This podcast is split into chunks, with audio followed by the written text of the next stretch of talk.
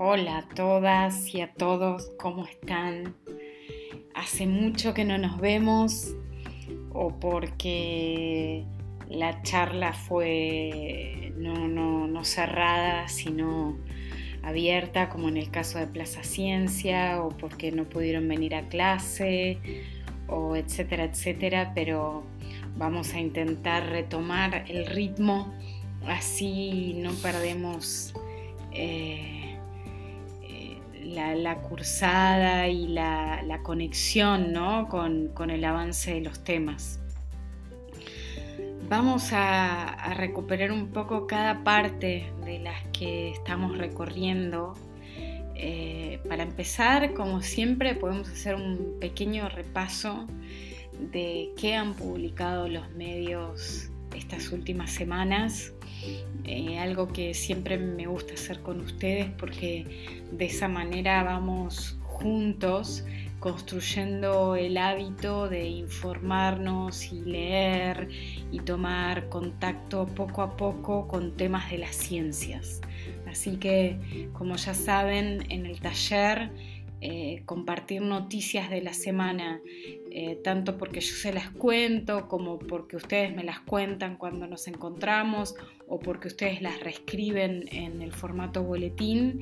Ahí siempre está presente la actualidad para alimentar nuestro, nuestro ejercicio de leer e informarnos sobre ciencia, algo que hasta la llegada al taller eh, suele ser prácticamente nulo, así que es algo que, me gusta mantener como, como ejercicio de rutina, ¿no? como ir al gimnasio tres veces por semana.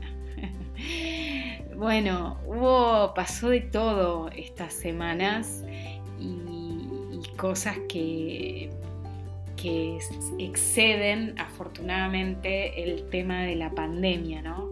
Para salir un poco del monotema.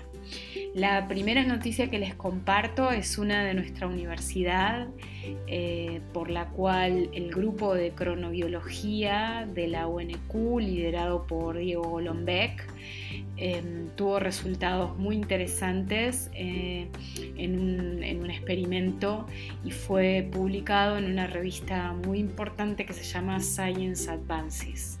Como ustedes saben, publicar en, texto en revistas científicas eh, no es fácil, a veces lleva muchos años y si bien es un, sistema que está cada vez eh, siendo más replanteado y repensado, todavía es una pata central de la construcción del conocimiento científico y de su visibilidad. Así que cada vez que se publica un trabajo en una revista muy importante, eh, tanto para el grupo involucrado como para el resto de la ciencia, para la sociedad y para las instituciones, en este caso como la UNQ, se considera un logro muy importante. Este trabajo que hicieron eh, los investigadores y las investigadoras del grupo de cronobiología.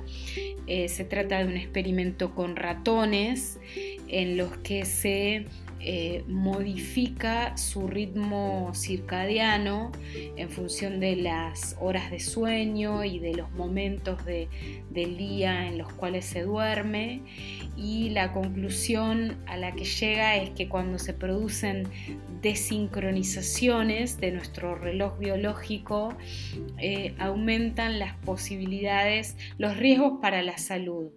Eh, uno de ellos podría ser el desarrollo de cáncer. Entonces, lo que propone el estudio es que eh, cuando hay em, desorganización eh, cronológica, el cuerpo tiene también desequilibrios metabólicos que podrían favorecer el desarrollo de enfermedades, por ejemplo el cáncer. Por ahora el trabajo es en ratones, pero eh, propone eh, eh, que podría ser, podrían ser hallazgos importantes para comprender, por ejemplo, qué sucede con la salud de personas que trabajan, por ejemplo, en turnos nocturnos, ¿no es cierto?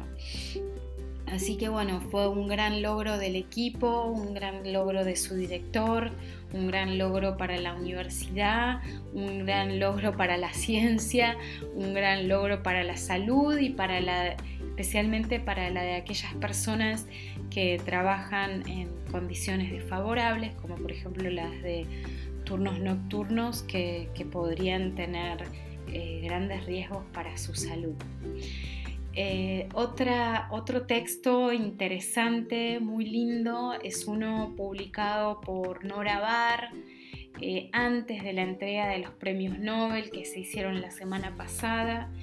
Y es un texto muy lindo porque eh, en ese momento lo que hace todavía es recorrer potenciales ganadores.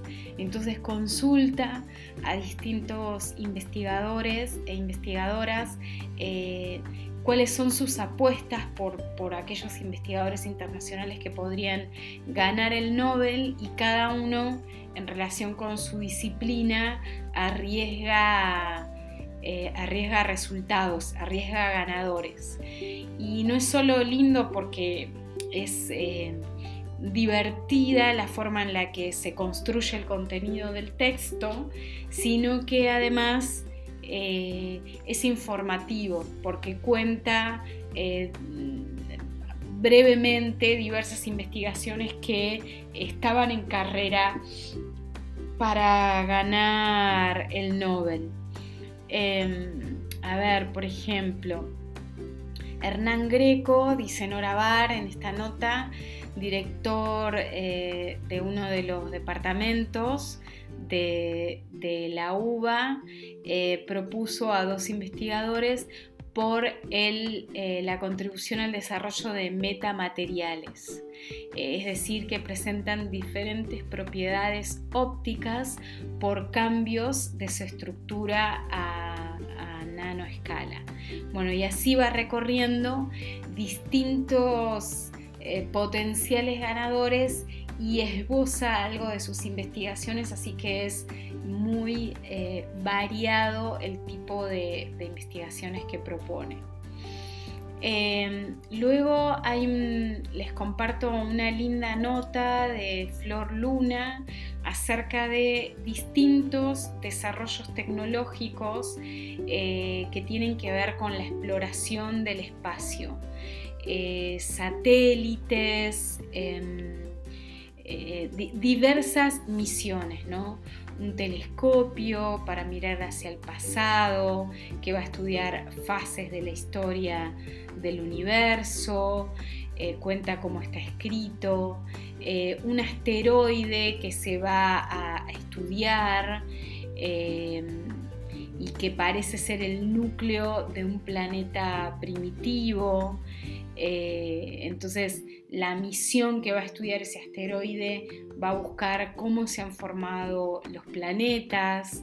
Eh, Artemis es un programa de la NASA que busca eh, realizar misiones en la Luna para luego llegar a Marte y además tiene el objetivo de llevar por primera vez una mujer astronauta a Marte. Y bueno, recorre distintos eh, proyectos aeroespaciales eh, con distintos dispositivos tecnológicos que están en danza y que van a ser noticia próximamente, así que es muy lindo también ese texto de, Flor Luna. Después, eh, bueno, se repasan eh, los premios Nobel de Física en un texto escrito por Laura García Oviedo, que es una periodista científica muy joven, que cubre eh, muchos temas eh, de física y, de astrofísica. y entonces lo que hace Laura es consultar diversos investigadores del Instituto Balseiro que explican de qué se trata el, premio Nobel de Física eh, que se entregó a una mujer y a dos hombres en, este 2020. Y algo que rescata el trabajo es que eh, uno de los, de los premiados es un físico, Roger Penrose, em, que demostró que los agujeros negros son consecuencia de eh, la teoría de la relatividad general y los otros eh, físicos premiados descubrieron que en el centro de la galaxia habita un objeto invisible extremadamente masivo.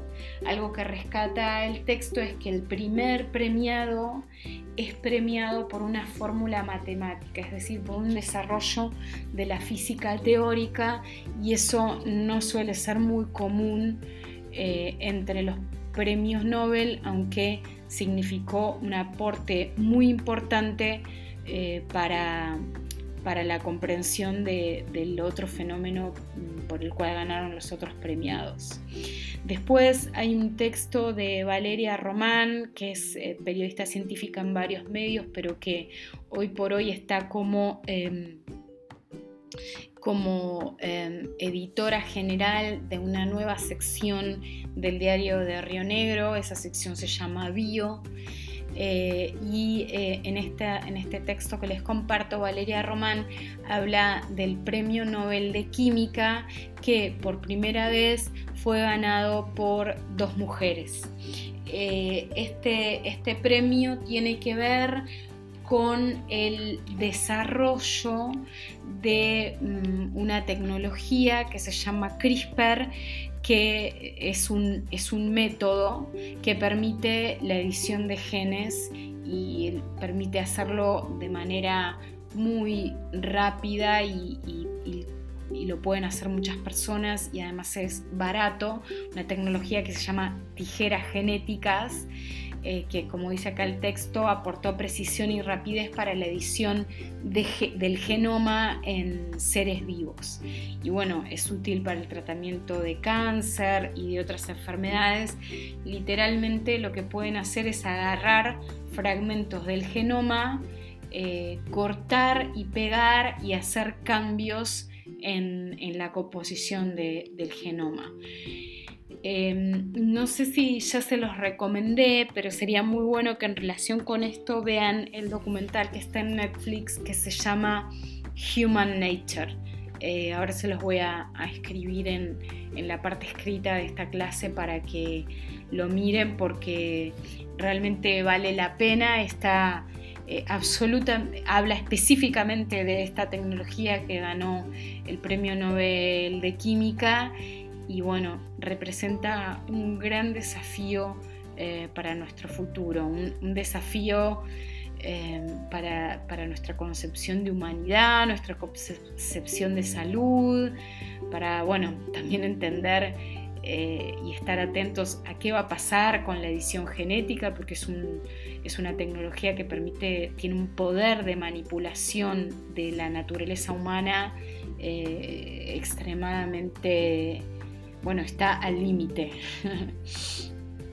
Eh, después les comparto otro texto de la revista muy interesante que cuenta resultados de experimentos eh, que demuestran que la actividad cerebral cuando escribimos a mano es muy diferente y mucho más eh, fuerte que cuando escribimos en, teclados y bueno, está, está, muy interesante.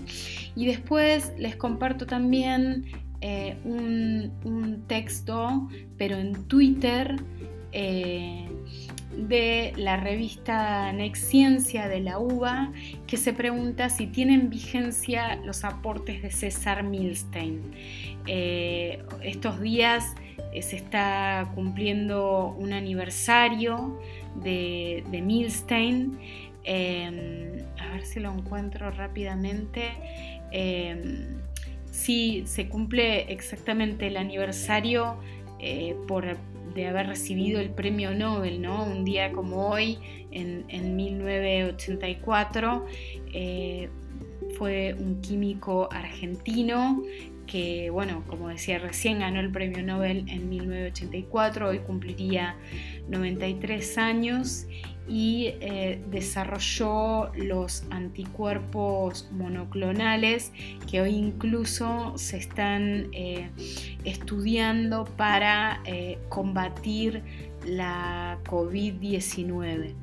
Y los anticuerpos monoclonales son eh, conjuntos de, anticuerpos que se pueden generar en laboratorio a partir de una única célula madre y que pueden eh, atacar sus sustancias específicas de, un eh, organismo. Entonces pueden ser armas muy direccionadas para, por ejemplo, combatir la COVID-19. Así que los hallazgos de uno de nuestros premios Nobel, César Milstein, están que ya tienen muchos años, eh, están resultando claves hoy para combatir la pandemia.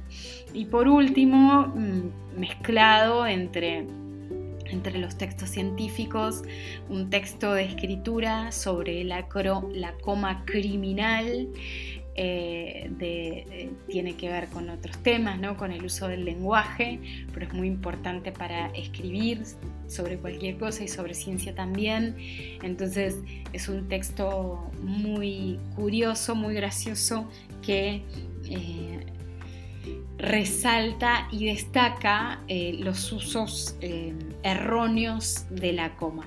Así que bueno, ahí un, un repaso por la actualidad científica de esta semana con premios Nobel, con publicaciones importantes de nuestra universidad, con eh, mucha exploración espacial eh, y, bueno, y con algo también de em, efemérides de premios Nobel nacionales cuyo conocimiento eh, podría ayudarnos a salvarnos de, esta actual pandemia.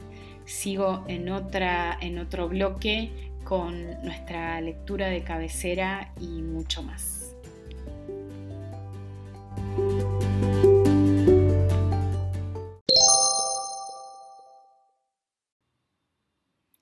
Por otro lado, más allá de la actualidad, seguimos compartiendo nuestra construcción de, la relación eh, con la ciencia también a través del recorrido por el pasado. Eh, y muchas veces también observando cómo el presente, la actualidad de los medios, las búsquedas de la ciencia hoy se relacionan con lo que ha pasado eh, y con lo que ha guiado eh, a la ciencia desde su origen.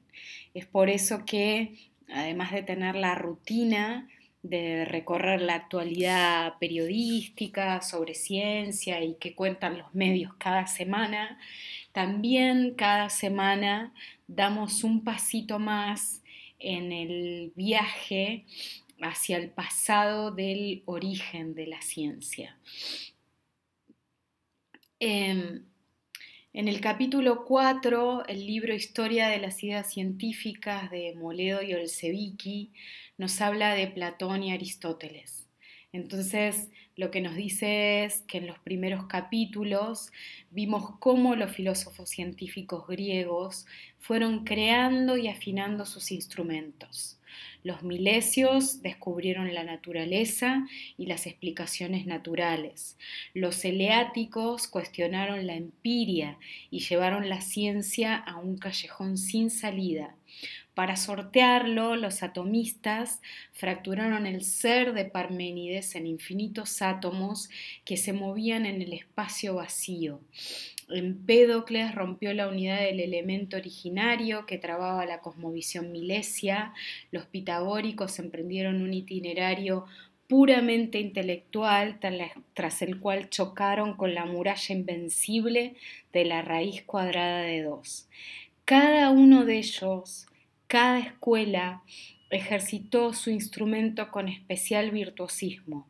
Solo faltaba que se juntaran en una orquesta y dieran un sonido único, un gran acorde armónico que combinara con diferentes énfasis a todos. Y es que el escenario ya estaba listo para las dos gigantescas síntesis de la filosofía antigua, las que llevaron a cabo dos de los pensadores más importantes de la historia occidental, a tal punto de que hay quien afirma que todo el pensamiento posterior no es más que una nota al pie de sus escritos, y se refiere a Platón y Aristóteles. Entonces, lo que hace en, este, en estos dos primeros párrafos del capítulo 4 el libro es recapitular qué hicieron los primeros eh, pensadores griegos en esa búsqueda que, como ya habíamos dicho, comienza con los pueblos mesopotámicos y con los egipcios, de entender el origen de, de lo que somos, de dónde venimos qué es esto que nos pasa, de qué se trata la realidad. Y, algunos lo buscan en, en, las cosas, otros buscan la explicación y la forma de conocer en los sentidos, otros lo buscan en ideas como que el origen está en el agua o en el aire o en el apeirón. Lo más curioso de esta búsqueda es que todavía continuamos en ella y por eso es interesante eh, buscar en el origen. Lo que Platón descubrió, explica Historia de las Ideas Científicas, es que el impulso de los naturalistas, que había sido decisivo para el comienzo de la filosofía y de las ciencias griegas, llegaba hasta un punto en el que no podía avanzar más. Desde el comienzo, desde Tales, los naturalistas habían intentado explicar lo sensible, lo que se puede sentir, en función de lo, sensible, de lo sensible mismo, también de lo que se puede sentir, de buscar la causa de todas las cosas naturales, de todo lo empírico, en otras cosas naturales, ya fuera el agua, el aire o los cuatro elementos. Pero se topaban con problemas irresolubles, con con, callejones sin salidas. Eh, si el agua dio origen a todo, ¿qué dio origen el agua? ¿Y cómo podía salir del agua su opuesto, por ejemplo el fuego?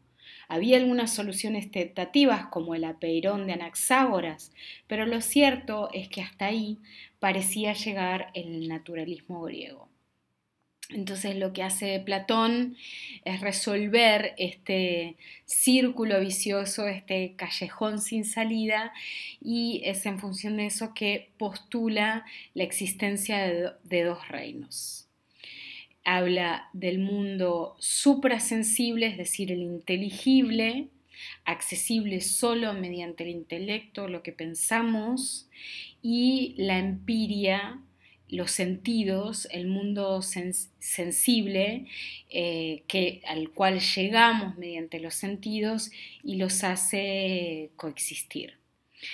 Eh, entonces el libro se pregunta, bueno, pero eh, ¿por qué nos interesa todo esto? ¿Por qué plantea un problema sobre la base del conocimiento científico?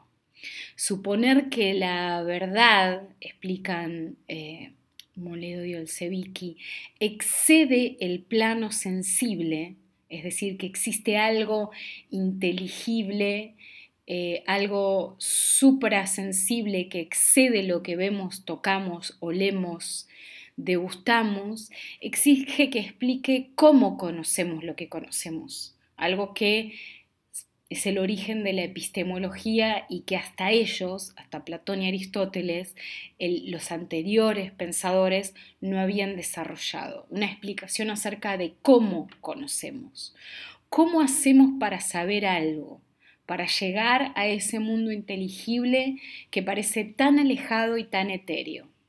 Admitir la existencia de dos mundos distintos, el de las ideas y el sensible, que es lo que propone Platón, exige una muy precisa epistemología, es decir, una muy precisa teoría que que explique el mecanismo del conocimiento, no solo qué conocemos, sino cómo conocemos. Y la concepción platónica del conocimiento justamente se ve ilustrada en dos de las partes más famosas de sus, de sus diálogos. Bueno, dice el libro, recordemos que toda la obra de Platón está escrita en forma de diálogo y, el, interlocutor es Sócrates, que fue su maestro. En la, eh, primera, em, conocida como la alegoría de la caverna, Platón demuestra cuál es el verdadero conocimiento al que aspira y cuál es la situación en la que se encuentran los hombres normales, porque de alguna manera pelea contra los sofistas, los no filósofos. En la segunda argumenta por qué piensa que conocer es en realidad recordar. Bueno, y ahí cuenta la alegoría de la caverna, eh, a partir de la cual eh, propone que los hombres vivimos eh, como si estuviéramos encadenados al interior de una caverna, de espaldas está la salida y lo que vemos eh, adelante nuestro es el reflejo de lo que realmente sucede. Lo que vemos es el mundo sensible y lo que no vemos y tenemos que tratar de descubrir es el mundo eh, inteligible. De eso se trata la realidad para Platón y de descubrir ese origen inteligible que sería de alguna manera conocer esas ideas originarias y por ese motivo es que eh, el conocer para Platón es recordar. Bueno, pueden leer la, la, alegoría de, de, la caverna si es que ya no lo hicieron en, alguna otra materia.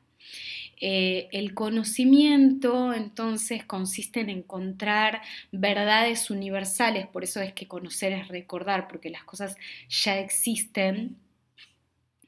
Eh, verdades universales de las que nos hablan las cosas, el discurso de las cosas que vuelve eh, y em, y encontrar relaciones que son eternas y universales y se obtienen por deducción a partir de acciones, definiciones e hipótesis. Em, luego el libro avanza, esto era para Platón, ¿no? Y el, libro avanza eh, para eh, un poco en, la propuesta de Aristóteles, em, que rechaza lo que la física que, consideraban los atomistas y que consideraba Platón, em, en las cuales las diferencias entre sustancias se reducían a diferencias cuantitativas y matemáticas, y postula que el problema físico debe ser explicado por causas físicas. Entonces, con Aristóteles es el inicio de la física, eh, la física sería explicativa de todo lo que ocurre en el mundo, de lo que es permanente y de lo que es cambiante y sobre todo lo que busca Aristóteles es comprender el movimiento como, como una cuestión explicativa eh, de, buena parte de, de, la, de la realidad, ¿no? Y bueno, plantea los estudios físicos sobre el movimiento. Eh, sin entrar en detalles, lo pueden leer. Bueno, es, una época donde todavía se considera la Tierra en el origen del universo y se considera que, el sistema eh, del universo es algo estático. Bueno, hay muchas ideas eh, erradas, pero que su corrección va a permitir el avance del resto del conocimiento. Bueno, el, libro lo que hace es pasito a pasito ir eh, recuperando el viaje por la historia del pensamiento en búsqueda de la explicación, por el origen de lo que somos y por comprender dónde estamos y qué nos pasa, comprender la realidad. Justamente em, en estos puentes entre, entre, la antigüedad y el presente, eh, que son permanentes y los podemos, los podemos, nos podemos topar con esas relaciones todo el tiempo, pero ayer me encontré con una particular en eh, una película que les recomiendo muchísimo. Es difícil de encontrar la película, pero voy a tratar de, compartírselas. Igual la, pueden buscar a ver si la encuentran. Se llama Nostalgia de la Luz. Es de un cineasta chileno que se llama Patricio Guzmán y plantea una relación entre la búsqueda justamente por entender el origen de lo que somos, eh, que persiguen al día de hoy los astrónomos del mundo, especialmente en Chile, que es un lugar privilegiado del planeta para la observación del cielo. Bueno, y plantea diálogos con otras búsquedas de explicaciones por el pasado, en este caso vinculadas con la dictadura chilena eh, que eh, dejó miles de desaparecidos, también desparramados por el desierto, por el mismo desierto desde el cual eh, se observa el cielo. Así que es una película maravillosa que vincula las preguntas de la humanidad las mismas preguntas que se hicieron los antiguos griegos que estamos recorriendo en el libro y que hoy se hace la astronomía y miles de astrónomos alrededor del planeta y que no son preguntas tan distintas a las que se hace la geología o a las que se pueden hacer eh, personas corrientes y comunes sobre eh, el pasado, ¿no? Eh, sobre qué pasó, sobre cómo comprender datos del pasado, como por ejemplo qué pasó con los desaparecidos.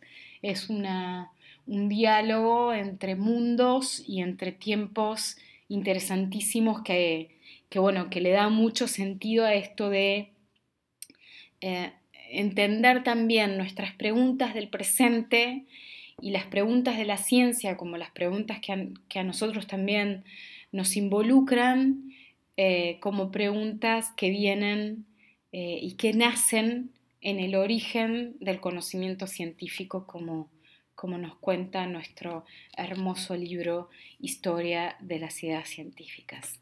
Sigo en otro bloque con una nueva lectura para iniciar juntos y luego en otro bloque con un repaso de todas las actividades que tenemos en carpeta y que vamos a tratar de de ir eh, llevando a cabo y organizándonos para, para realizarlas cuando nos encontremos en la próxima clase que ya estaremos, aunque pantalla por medio, cara a cara.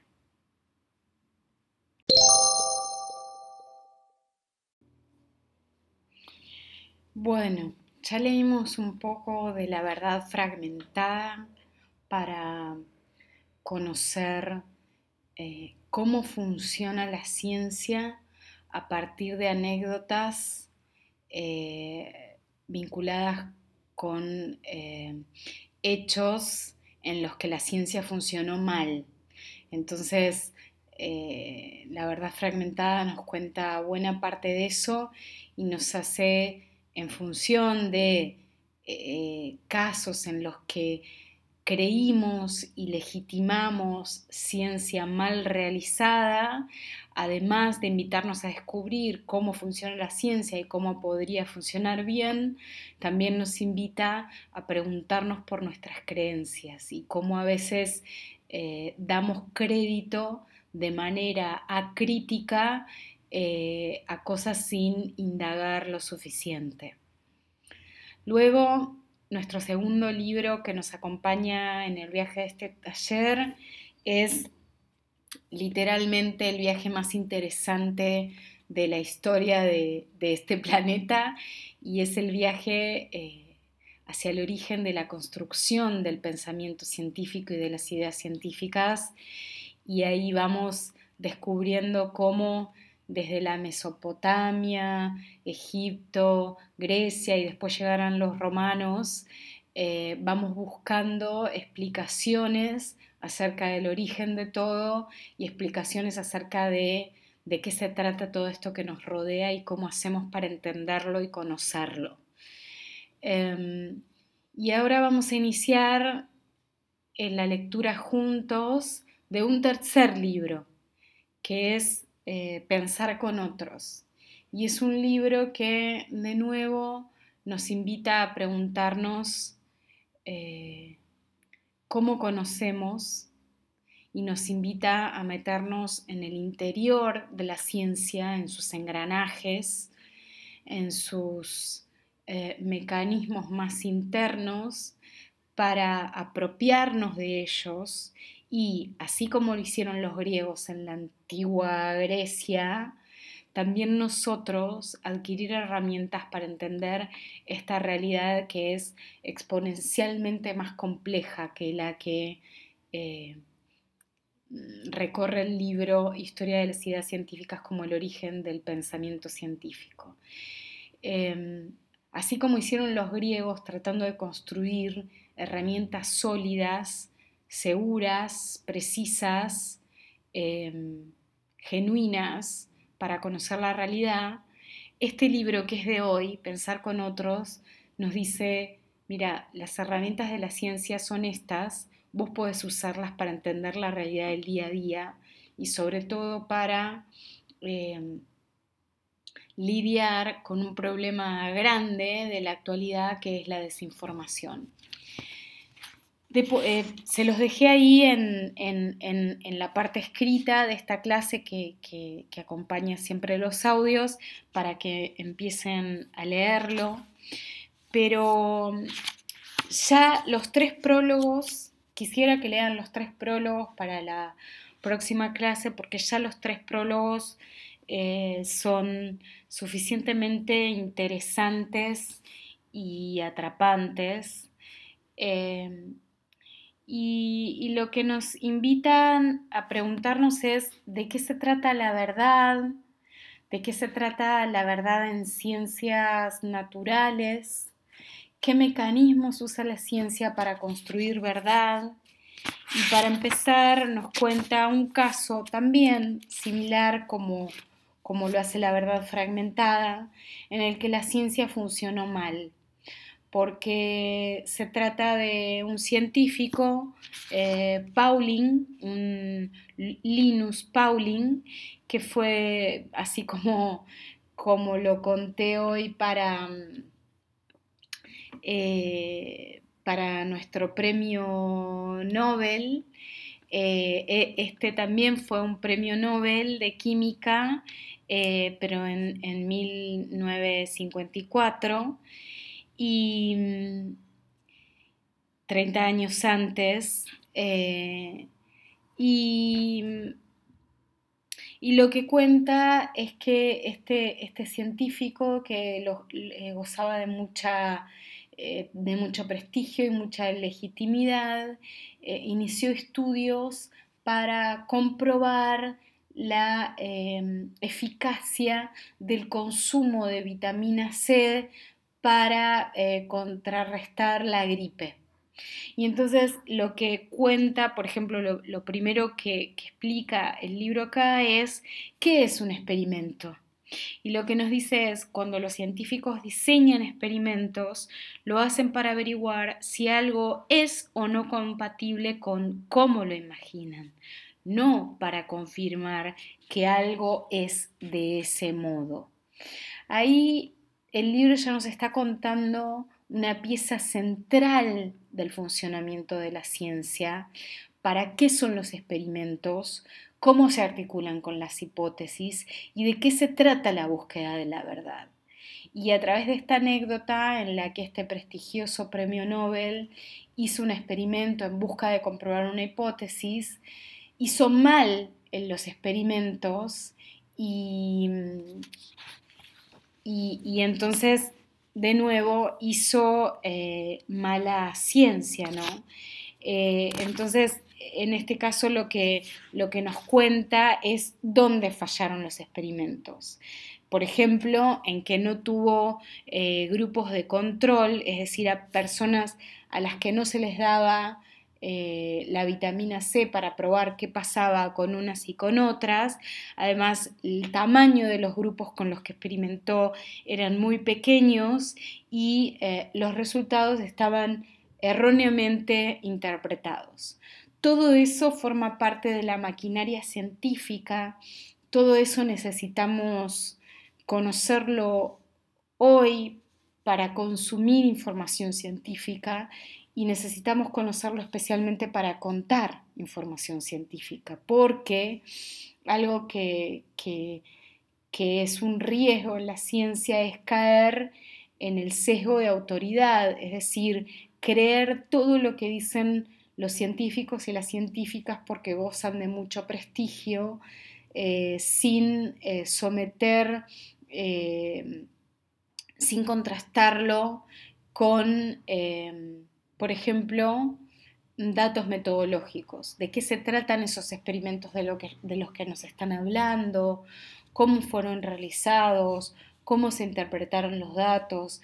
Todo esto es eh, un entrenamiento que nos sirve para ser ciudadanos eh, más robustos y con más herramientas hoy y también para contar la ciencia con más herramientas. Cada una de las cosas que recorremos a lo largo del taller son complementos entre sí, nada es una solución eh, única y para todos, sino que cada una de las pequeñas acciones que hacemos ayudan a la construcción de nuestro conocimiento sobre la ciencia, tanto para consumirla como para contarla. Cuando leemos las noticias científicas es para eh, entrenar nuestra lectura y nuestra comprensión sobre esos temas. Cuando leemos sobre anécdotas de, de ciencia mal realizada es para entender cómo funciona la ciencia y, someter a juicio nuestras propias creencias cuando leemos sobre historia de la ciencia a través de la, eh, del libro Historia de las Ideas Científicas es para comprender cómo se originó la ciencia que consumimos y que intentamos comprender hoy. Y ahora, empezando a leer Pensar con otros, vamos a conocer más de cómo funciona la ciencia, por ejemplo, cómo se hace un experimento bien hecho y mal hecho. Grupos muy pequeños no construyen evidencia sólida. Grupos em, a los que se les eh, da, por ejemplo, a quienes se les da una vacuna, sin contar con grupos a los que no se le da una vacuna, que son grupos de control a los que se le da un placebo, también genera evidencias eh, débiles. Se necesitan los dos grupos, el que se le da la vacuna y el que se le da el placebo, para ver qué pasa entre ambos y eso construye evidencias más robustas y todo eso junto con la interpretación de los datos construye un conocimiento científico más confiable. Entonces, cada uno de los pasitos que hacemos por la actualidad, por la historia y por cómo se hace ciencia nos permite ir comprendiendo más y de a poco este mundo científico que, por el que estamos interesados, en el que estamos curioseando en este taller y que queremos aprender a contarlo.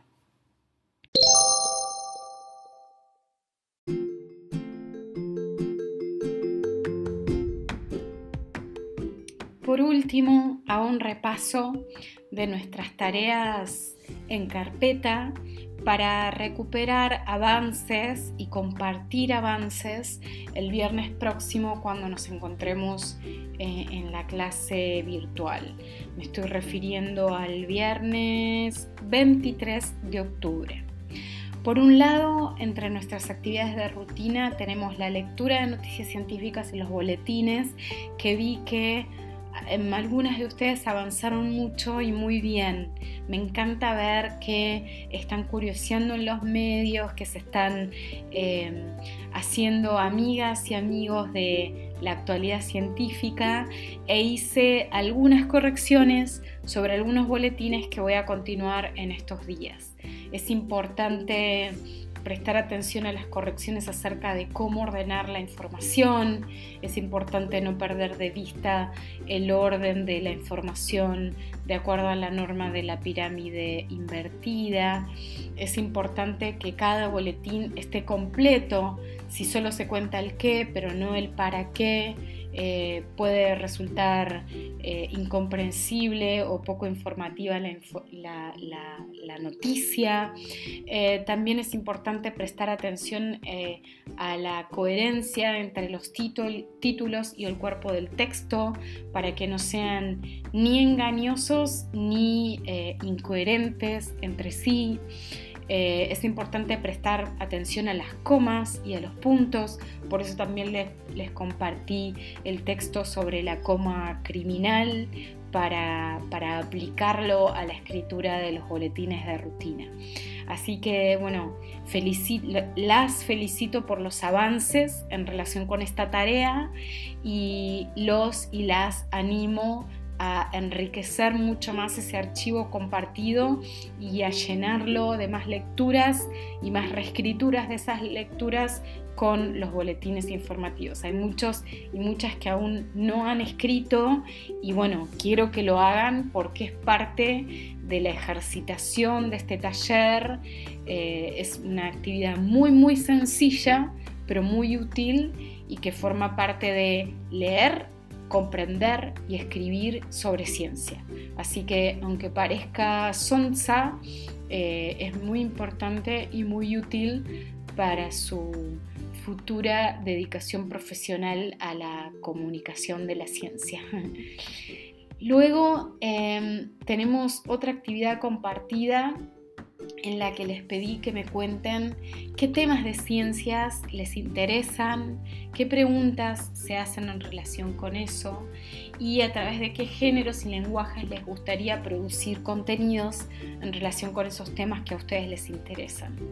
Entre otros, Milagros Contó que sus temas de interés son la tecnología, la salud, la medicina, la neurociencia, el medio ambiente, la astronomía y dijo que tiene ganas de trabajar a través de lo audiovisual, de la infografía, o de los podcasts.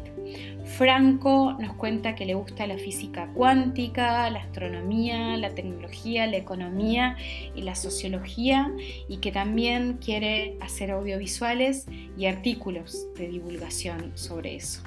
Y Camila nos cuenta que le interesa la comparación entre prácticas medicinales occidentales y orientales y también las terapias alternativas como por ejemplo la homeopatía y que lo quiere trabajar a través de textos y eh, audios. Bueno, acá faltan muchos más, muchos más de ustedes que tienen que eh, contarme y compartir con sus compañeras y compañeros sus temas de interés en relación con las ciencias, qué preguntas se hacen y cómo querrían, en qué lenguajes y géneros querrían generar contenido en relación con eso. Los invito y les pido por favor que eh, cuenten y compartan sus inquietudes en relación con esto. Y a todos, a los que ya lo hicieron y a los que no, les pido que para la semana que viene, cuando nos encontremos, tengan preparado algunas líneas, un punteo por escrito para contarme y contarles a todos eh, un plan de trabajo en relación con esto. ¿Qué quieren hacer? ¿Una entrevista a un astrónomo? Quieren generar un podcast en relación a la astronomía, quieren mm, contar los premios Nobel que se dieron en relación con ese tema, quieren poner en debate visiones eh, opuestas y contrarias en relación con medicinas de distinto tipo, terapias alternativas y medicina alópata. Quiero que me cuenten qué trabajo quieren hacer porque es el trabajo final de la materia, porque es el trabajo que vamos a intentar publicar y porque em, quiero que me cuenten su planificación para que la organicemos y la pensemos juntos la clase que viene. Luego también quiero que eh, la clase que viene me cuenten un plan para generar videos para TikTok o historias de Instagram que cuenten pensando en públicos como amigos, amigas, primos, primos, pares de ustedes, eh, a quienes contarles a través de un video de TikTok o una historia de Instagram parte de lo que nos cuenta el libro La verdad fragmentada, tal como los ejemplos que hicieron sus compañeros eh, y que les compartí, sus compañeros de, otras de otras cursadas, ¿no? Y que les compartí la clase pasada. Así que hago un repaso de las tareas pendientes. Uno, leer noticias sobre ciencia y continuar con la escritura de los boletines. 2. Leer el libro Historia de las Ideas Científicas y hagamos el esfuerzo de compartir en clase qué entendieron, qué les gustó, qué les llamó la atención, qué recuerdan, eh, qué pueden contar, preguntar, compartir en relación con las lecturas, con esa lectura que es un libro que llevamos por el capítulo 5. 3. Iniciar la lectura del libro Pensar con otros.